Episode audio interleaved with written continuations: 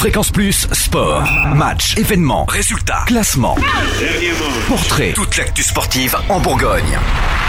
Bonjour Totem, bonjour à tous. En foot, le DFCO a renoué avec la victoire en grande pompe vendredi dernier face à Brest devant plus de 8000 spectateurs. Score final 3-0, une victoire qui permet aux Dijonais de se retrouver au pied du podium. Et oui, quatrième au classement de Ligue 2. Direction Laval vendredi dans le cadre de la 23e journée. Et puis en basket, la GDA s'est inclinée largement face au Mans samedi dernier, 56 à 74.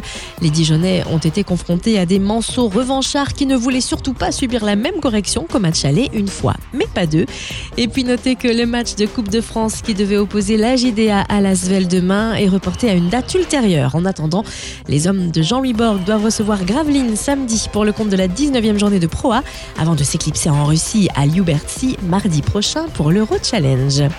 En hockey, après 5 victoires de rang à domicile, les Ducs de Dijon se sont inclinés 2 à 3 face à Chamonix samedi dernier en 24e journée. Ils restent néanmoins 3e au classement.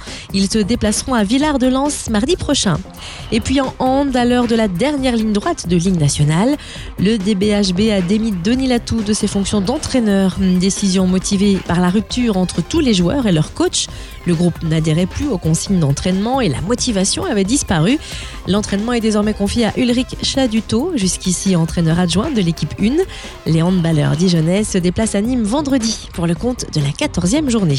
Et puis de leur côté, les filles du cercle Dijon-Bourgogne recevront Octeville au Palais des Sports de Dijon dimanche, 11e journée de Division 2. Coup d'envoi du match à 16h. Fréquence Plus Sport, retour sur les temps forts en Bourgogne.